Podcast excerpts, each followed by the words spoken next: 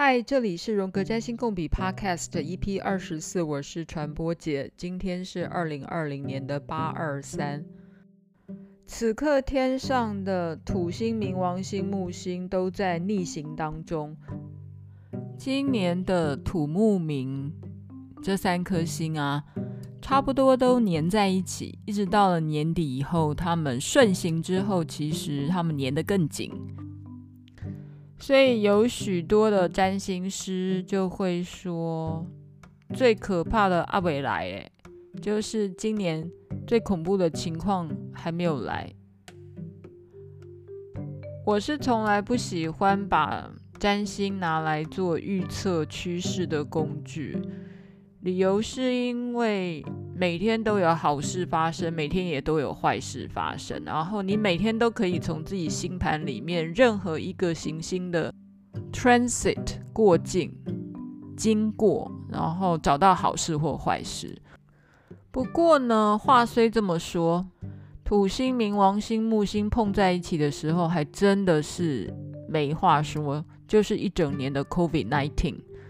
今年的主轴就是这个吧。大家再清楚而不过，跟大家报告一下，到了现在八月二十三，已经农历七月，然后一整年过了一半，确诊病例高达两千三百万人，人口已经比台湾人口还多了，然后其中有八十万四千人死掉，那当然这个数据还在增加当中。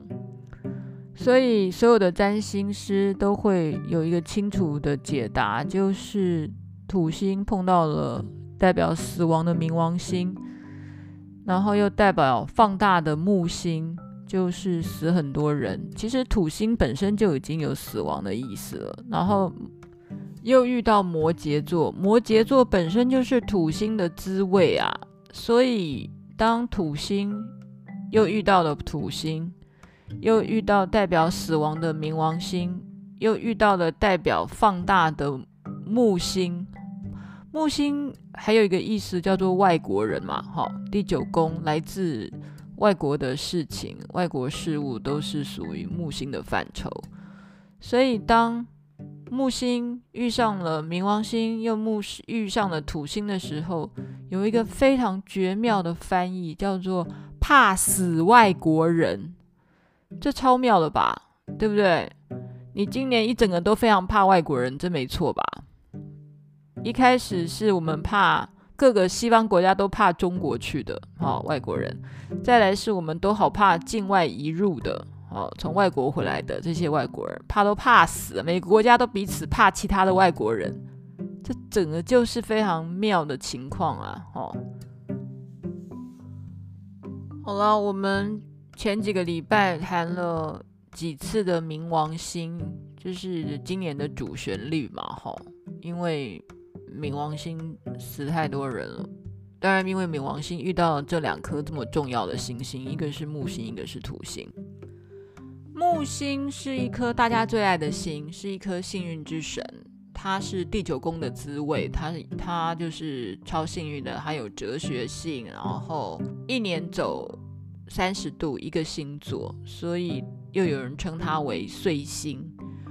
嗯，所以木星每次如果合到你的太阳或合到你的个人行星的时候啊，你就觉得你会出运了，你你的好事来的，你的好运来的，这是我们一般对木星的认识。木星也可以说是太阳的替身。木星的英文叫做 Jupiter，Jupiter 就是罗马神话的众神之神。他管天空，也管闪电，所以他是 God of the Sky。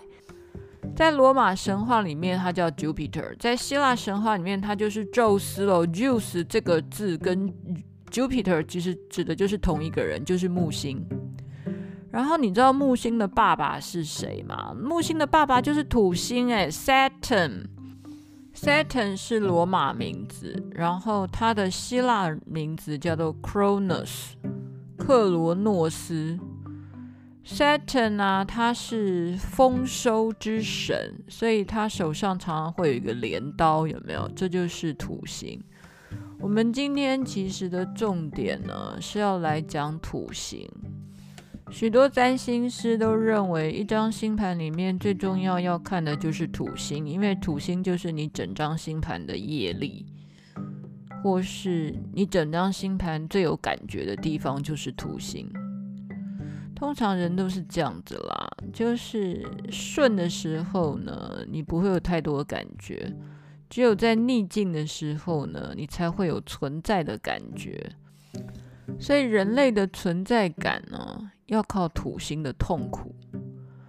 土星在古典或传统占星学来说，它没有什么好解释的，它就是一个厄运之星。我常常啊，大家会讲什么现代占星跟古典占星或传统占星，这到底怎么分野哦？这好难讲，但。我最喜欢的就是占星学大师 Robert Hand 先生呢，他对于什么叫做 traditional astrology 跟现代占星做个分也，就是说一千七百年前，就十八世纪以前的占星，我们通通叫做传统占星 traditional astrology。那在此之后的，我们就叫做现代占星好了。不过还是有一个简单的分法啦，就是。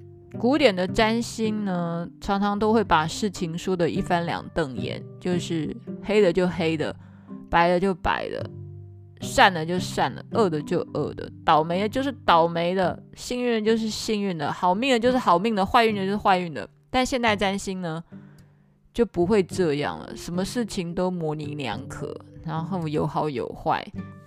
那你问我的话，我当然是喜欢。有好有坏的解释方法嘛，因为这也是符合现代性的一种解释法嘛。所以这个 Robert Hance 写过一篇文章很好玩，就叫做后现代占星学。所以简单来讲，就是现在所有的占星学的主流呢，都是后现代占星学。啊，什么叫做后现代？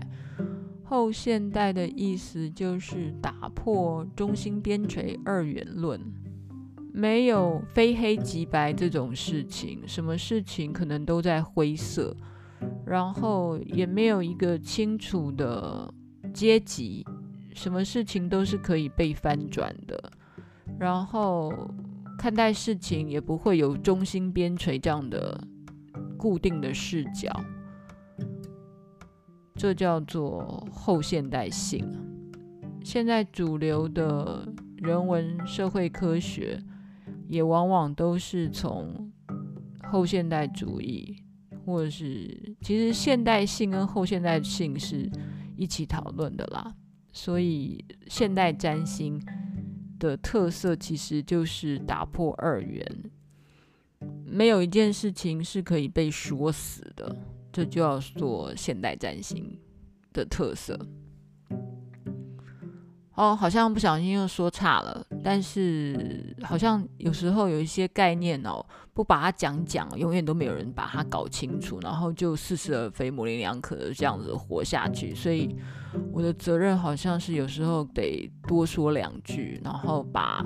有一些概念给说一说或拿出来讨论一下，当然有不同意见的人也欢迎留言给我或批评指教。讲回来，土星为什么要讲个土星这样拉拉杂杂？已经讲了快十分钟了，还没有讲到土星，这就是土星的特色啊！土星的特色就是不断的拖延，拖延又拖延。我觉得我讲土星这一集也戒慎恐惧。然后一整个陷入土星的情况，我个人其实也是一个很土星的人，因为我很多的个人行星都受到土星波及。我本来还是很喜欢讲啊土星的滋味，但是啊每次讲到土星的时候啊，就无法用的滋味来形容。明明土星的滋味就是一种很苦的滋味，但是。因为土星太沉重了，所以没有办法用的滋味这三个字听起来有点甜甜的滋味的这三个字来描述土星，都会觉得是被土星波及的。嗯，土星到底该怎么解释哦？土星好难解释，也很好解释啊。如果不叫不负责任的话，就是倒霉、衰小，通通都是土星。嗯，还是把土星的形容词稍微念一下好了。土星代表的是恐惧、欺骗、孤独、严厉、沮丧、忧郁、困境、拖延、长期、秘密、限制、界限、悲伤、死亡、孤寡。那如果他有比较正面的形象的话呢，就是智慧老人，有稳固性的，有结构性的，有威权性的，所以他真的还挺老的，然后挺。官僚的，这都是土星。嗯、土星如果在疾病上的话呢，它会是属于来自湿跟冷的相关的疾病，像是风湿性关节炎。所以骨头也是属于土星管的，因为骨架就是人体的结构嘛，所以骨头骨骼的部分是土星的范畴。大家看过土星吗？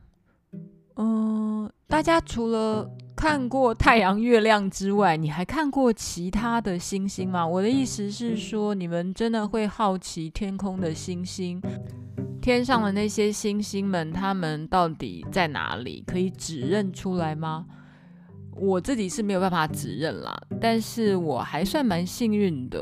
嗯，也是因为工作的关系，我去过鹿林山天文台。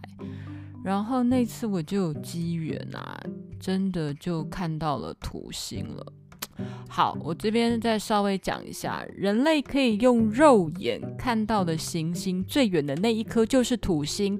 我曾经上到鹿林山天文台去看了土星，然后。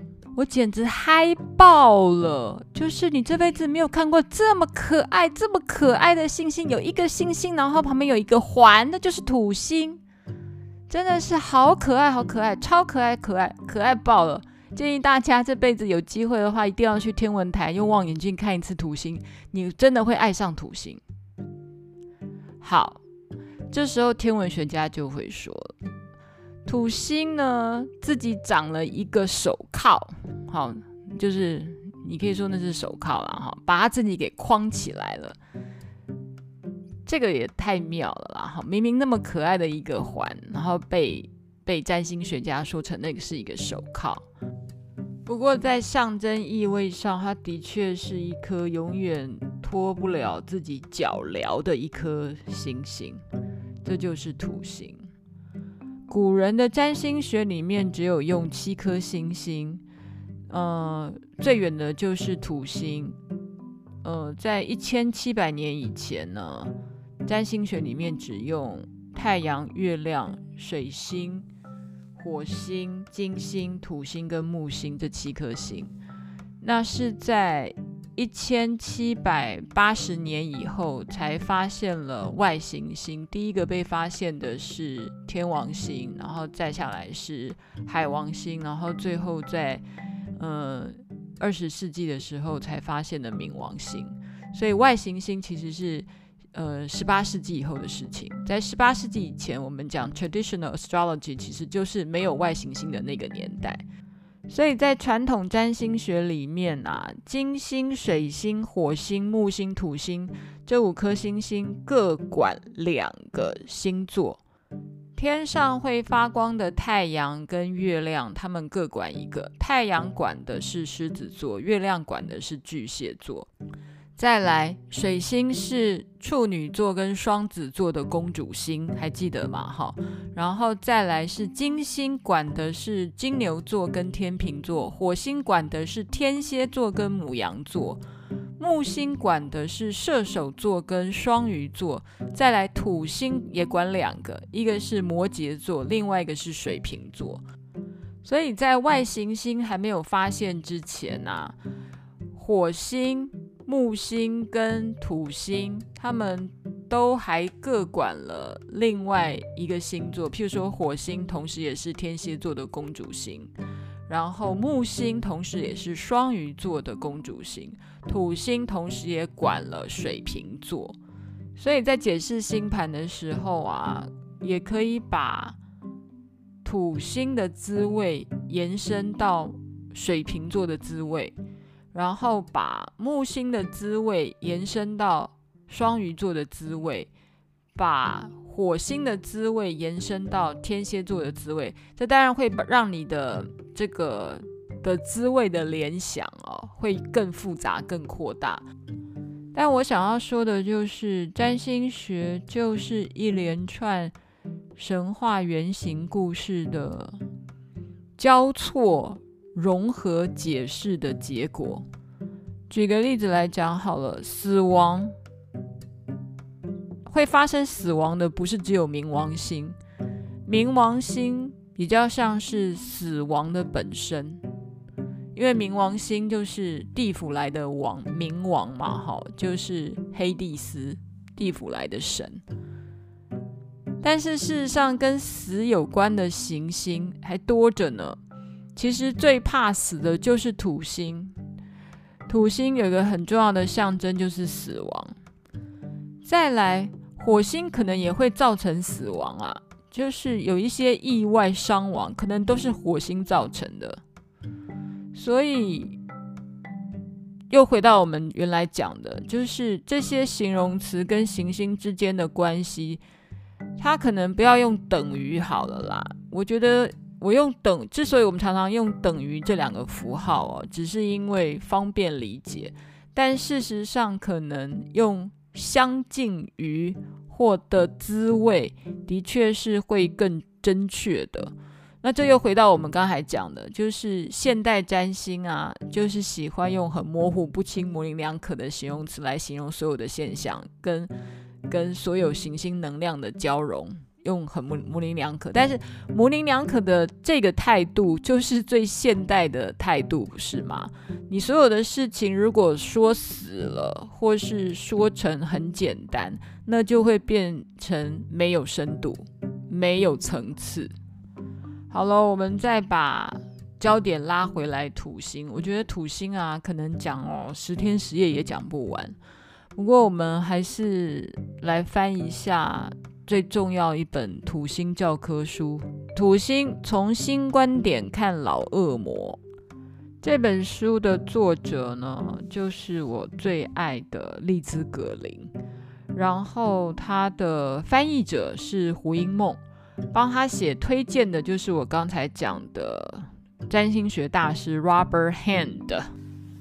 呃，在读这本书之前，有一件事情，呃，特别想要跟大家分享的，就是丽兹格林写这本书的写作策略啊，就如同我跟大家做最简单的解释的什么什么的滋味，这是如出一辙的。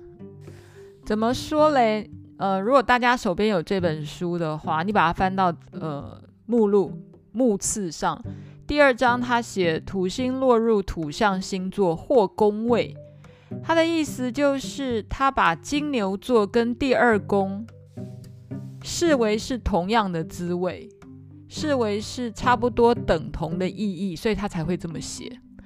这种写法，老实说，有一些占星师是不认同的。这这个事情我在上一集也说过，就是有一些占星师呢。才不认为第一宫牡羊座就是火星的滋味，然后就是第一宫的滋味，就是他们觉得这三种事情根本就是要分开讲，根本不是等同的事情。但是我就是把它说成的滋味。我喜欢这样子去比拟啊，一个是你方便学习嘛，第二个是你也方便联想，还有因为他们 share 共同的原型故事。他们分享共有的原型故事，所以他们当然是同样的滋味啊。再来，象征的意义来自于同一个原型的故事的意思是说，原型在潜意识里面的，然后原型是摸不到、看不到，它也不真实存在地球上的，它不不真实存在物质的世界里。但是我们谈到象征的时候，谈到占星意义，每一颗行星所代表的象征的时候，谈论的真的都只是神话故事里面的原型意象，就是一个 archetypal images。然后那些 images 到底是什么呢？它没有办法，它没有，它没有确切的界限可以去定义的，它只能说的滋味。所以我从头到尾都认为，用什么滋味来做形容比拟啊，是最正确的，是是比较接近真实的状态。那个真实的状态，就是无法被切确定义的状态，才是真实的状态。好了，但是我现在要讲回来的事情是啊，其实丽兹·葛林的这种做法也受到一些占星师的批评，譬如他找来帮他写序的这个大师，也是他的好朋友 Robert Hand。Robert Hand 先生呢，就直接在序里面说，他跟利兹·葛林有歧见。他认为行星落在宫位的象征意义等同于行星落在对应的星座的意义。他认为这是两码子的事情。土星落在白羊座和土星落在第一宫的作用是相同的。这件事情他是根本不觉得是正确的。这一部分细节的论述呢，大家就真的可以去买这本书，然后你就把十三页的推荐序。然后好好的看一下，你就知道 Robert Hand 在讲什么。嗯，哎，但其实我也都讲完了啦。然后这本书的翻译者是胡因梦，哎，大家知道胡因梦是谁吧？反正就是一个漂亮、非常漂亮的电影明星，然后曾经做过短暂的、非常短暂的李敖的老婆，可能一年就离婚了，但是却被人家说了一辈子，这件事情也很妙。胡因梦二十九岁以后，土星回归的时候就开始学占星，从此以后就走进身心灵的世界里去。胡因梦他说他自己的本命盘土星在十二宫，然后土星波及的行星颇多，包括它的上升点太阳、金星、木星、海王星跟冥王星都被土星波及，意思是说，嗯。胡因梦来翻译这本《土星》这本书，只是刚刚好而已，因为因为他个人感受很深，他的确翻得还蛮不错的啦，而且当然这本书本来就写得很深，所以你每次重看的时候呢，你又看到一些新的东西。我觉得我没事，可能好像这本书已经翻过很多次了，但。每次都有新的收获，这是真的。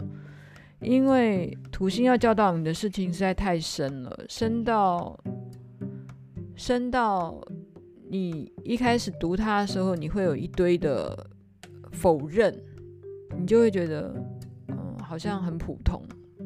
但你阅读，你就会觉得好像很多事情我真的都做不到，或是根本也没有体会到。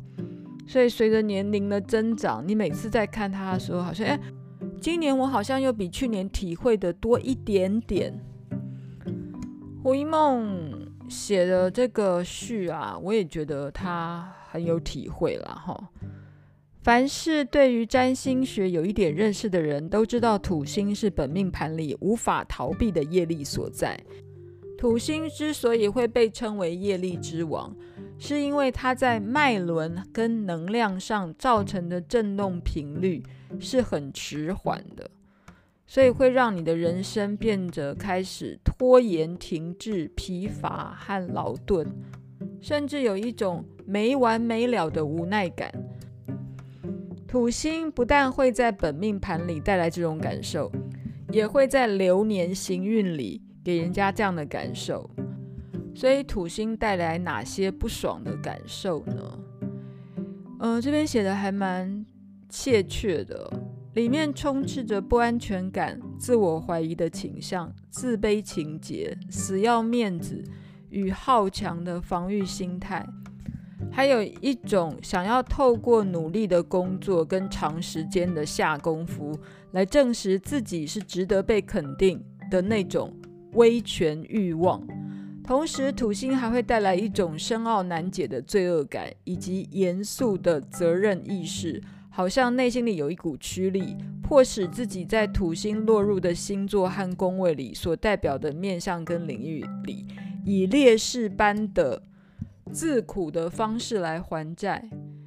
诶，这段话哦，说穿了，我觉得用时下最流行的一句话哦，就叫做“抖 M”，就是你有受被虐狂啦，就是就超抖 M 的就对了啦。诶，有一些细致的东西，我真的觉得还值得慢慢好好谈的耶。我觉得，嗯，每一个人都有土星，只是看那个土星落在哪里。那如果你的土星跟你的个人行星又有相位的话，那以上我说的事情你应该超有感受的吧？再说土星跟个人行星有相位的人，我真的觉得超多的，超级多的。我觉得来收听我的这个 podcast 的听友们，我觉得你们每一个人可能个人行星都跟土星有相位吧，不管是任何相位。尤其你是那种零度的合相、一百八十度的对分相，或是九十度的 square，你应该有点难受吧？不过年轻的人哦，对于土星的压迫或威胁，你你都会，你可能会看不清楚它，或是你暂时把它推成那是别人给的外力。是别人给的施加压力，或是是倒霉，是外在的世界给你的东西。但年纪大了，你可能会有点小小的洞悉，就是那是你与生俱与生俱来的，你不知道自己在怕什么，你就是一直好害怕，然后你就是没有自信，信心不足，所以你就惊惊。然后处理惊惊的方式呢，你还有可能是用一种死要面子的好强的防御心态去处理那个惊惊。这个东西真的要透过很长很长很长的时间的觉察哦。你就算知道自己死要面子了，但是如何把这个死要面子的东西给化解放下，这也超困难的。丽兹·格林有说到一个事情，我真的觉得他说的超好的，然后我也觉得我们都做不到，就是土星兽性的一面对于个人的发展其实是必要的，因为只有当我们有能力爱这个面相的时候，才有可能从其中解脱出来，摇身一变变成潇洒的王子。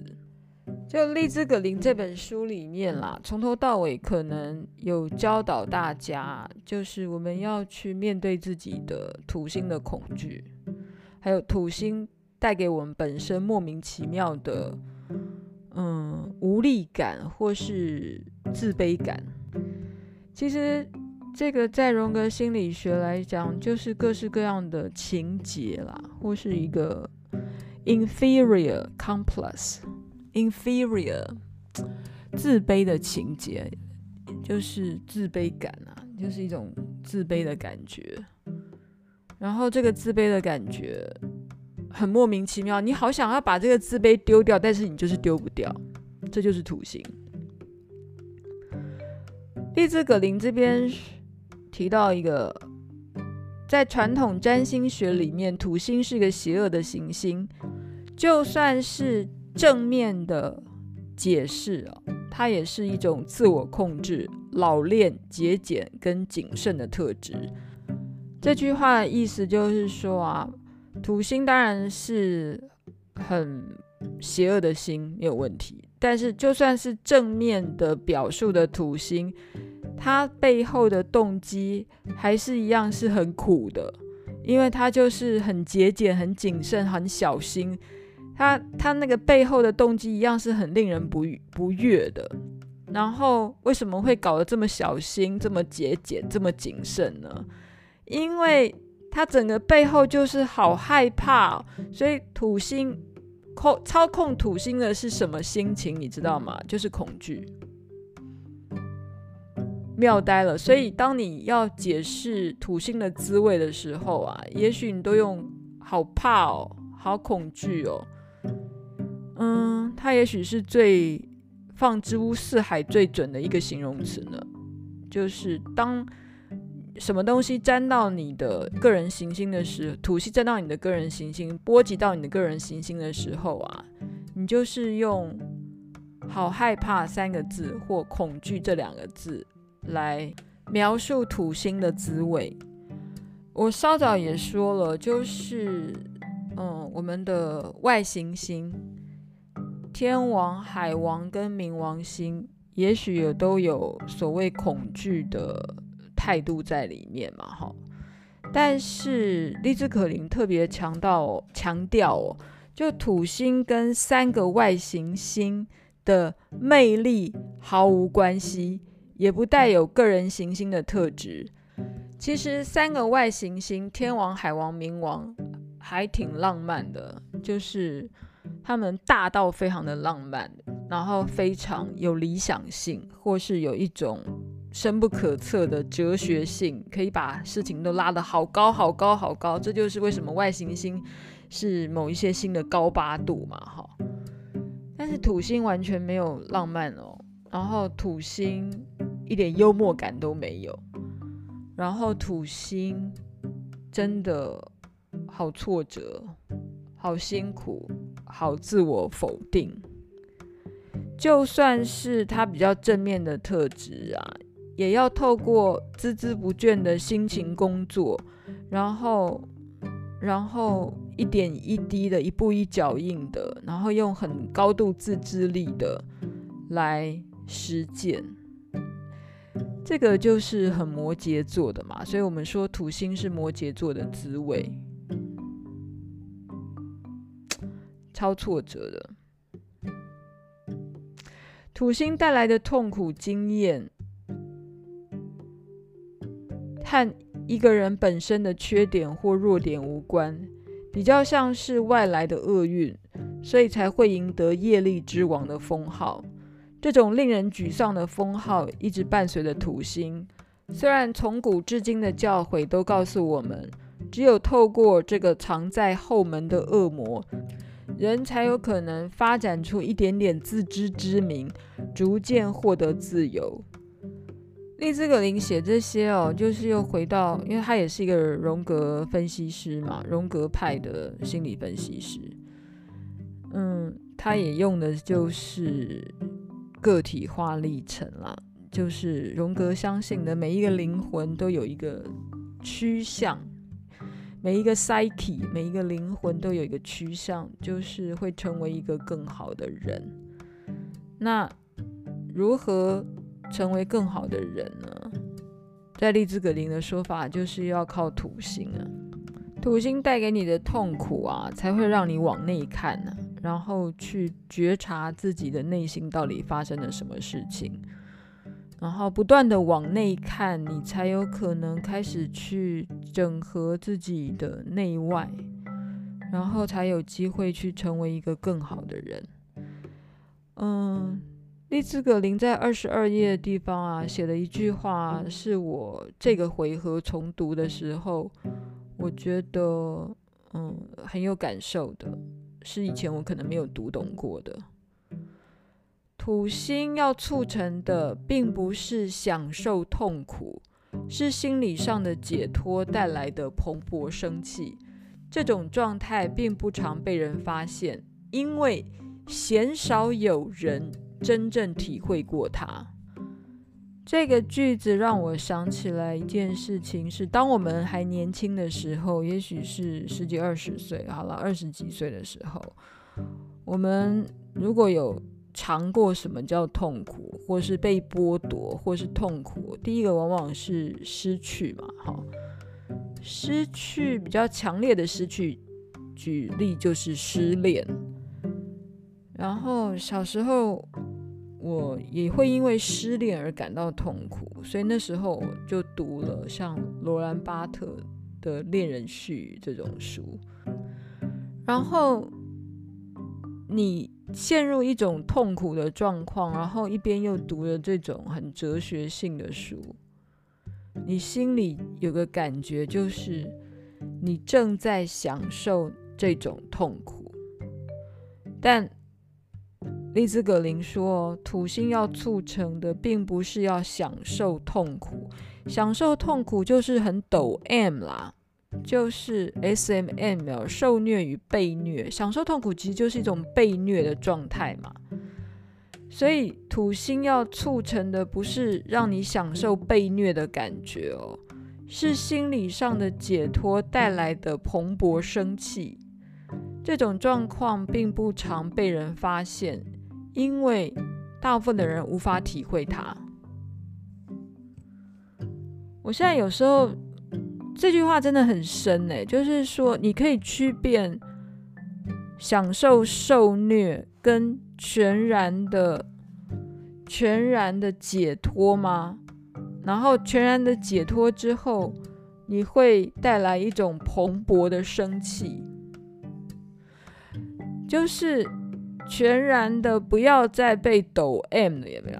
好了，我不知道这个动词，这个太多被动式了，所以搞不清楚怎么说。就是喜喜欢被受虐的人哦，跟跟你把把这种把这种痛苦的感觉全然的放下，然后放下之后，你发展出一种新的朝气，这是两码子的事哦。这完全是两码子的事，这真的很难说。我我相信，真的很少人可以体会到这个不同层次的事情。所以，哎，土星要让我们学会的事情真的很多。我今天不不去讲土星掉入各个宫位的事情了，因为也许下次再说好了。土星真的太深了，说都说不完。然后土星碰到了冥王星，然后又碰到了木星，刚好就在我们今年发生了各式各样的事件，在全世界，或是在台湾，或是在你的生命里面，到底这样的一个星象。土明木合相到底带给你的什么？如果你的行星呢，有那种十七、十八度到二三、二四度的中间的人，也许你感受更深，因为这一整年土星、冥王星跟木星大概都是在十七、十八、十九、二十、二一、二二、二三、二四、二五、二六这附近行走。所以，如果你有行星，你的个人行星有这几个度数的，也许你的人生也有一些很不一样的变化，你自己感觉一下好了。嗯，不讲了，讲太多了，或是我也不知道该讲什么。就是土星带来一些混乱，还有土星会带来我一些口疾。其实我也是会口疾的人，你知道吗？就是土星给我好多障碍哦。当然，随着年龄的增长啦，然后有破除了一些事，这样，所以。土星好沉重哦，我就是我之前在讲那些外行星的时候啊，都可以好像不干自己的事情，有没有？然后滔滔不绝啊，天花乱坠啊，讲那些有的没有的。那讲到土星的时候，你就不知道从哪里下手，你知道吗？土星真的是太困难了，太困难了，太困难了。好吧，我们来换个心情好了，嗯，补充点别的。前阵子听到我的 podcast 的好友周老师又在他的节目里面推荐我，非常的感恩。但是他一时说不清楚我的门牌号码，大家可能不太清楚我这个 podcast 到底在干嘛，所以想说今天在结尾的地方呢，再跟大家重复一下，自我介绍一下，跟自我整理一下。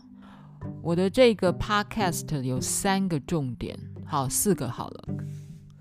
第一个重点是荣格分析心理学，第二个是占星，第三个叫做共同笔记，简称共笔。共笔的概念其实就是希望，嗯，成为大家一起集思广益、交换意见的平台。最后还有一个重点是传播姐。传播姐这个笔名，我其实已经用了三五年了吧。一开始其实是我在 TVBS 网络上有一个专栏叫 T 谈谈，然后他们跟我邀稿，所以我就用这个笔名写了一些有的没有的杂文。当然，这个专栏现在好像已经没有了，就是只做了几年就关掉了。然后我觉得这个笔名还蛮适合我的，一来它代表我的职业嘛，我在传播业；再来我向来就是喜欢挑战一些社会禁忌。别人呢叫特种行业的美眉叫传播妹，我就是偏偏要叫传播姐。我心里觉得社会上很多禁忌的话题真的是需要一说再说。包括性别平等教育或是性教育的本身，应该要照三餐说，不断的重复的提醒社会，然后造成讨论。身为一个火星在第三宫的传播人，而且我的火星还合上天王星，把社会上大家羞于启齿的议题啊，勇敢的提出来一说再说，这似乎好像变成我一种。置业吗？我今天的土星还没有说完，然后我觉得也说不完啦。我觉得好像分成十集也都说不完，什么星都一样啊，都说不完，可以说一辈子嘛。然后，嗯，先这样子了，那我们下次见，拜拜。